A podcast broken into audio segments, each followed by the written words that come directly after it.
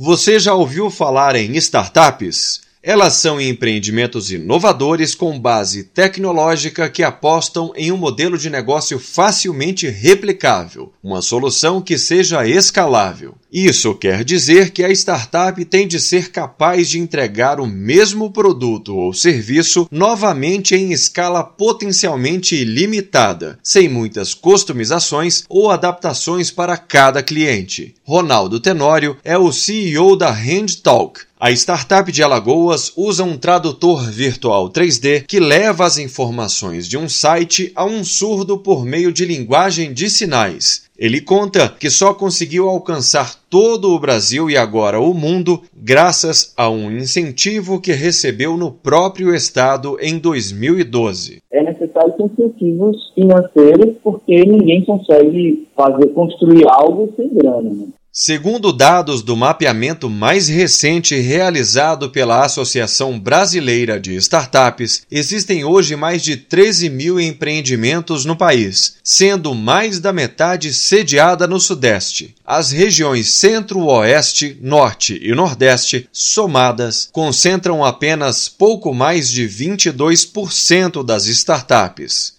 Para reduzir essa desigualdade, o Congresso Nacional analisa um projeto que pretende destinar parte dos recursos dos fundos constitucionais para investimentos em startups das regiões Norte, Nordeste e Centro-Oeste. Ronaldo Tenório acredita que a proposta é positiva porque o desenvolvimento dessas empresas independe da localização geográfica. Eu acredito muito que tem muita mão de obra boa, gente boa aqui no Nordeste, criativa, negócios fantásticos que muitas vezes ficam pelo meio do caminho por não conseguirem ter combustível suficiente para tocar o negócio. Eu acho que esses financiamentos a baixo custo, né, eles vêm como uma ótima alternativa para que a gente financie ideias que possam fazer diferença no mundo. O projeto de lei que altera a lei dos fundos constitucionais para beneficiar as startups dessas três regiões ainda aguarda análise do plenário da Câmara dos Deputados. Reportagem Luciano Marques.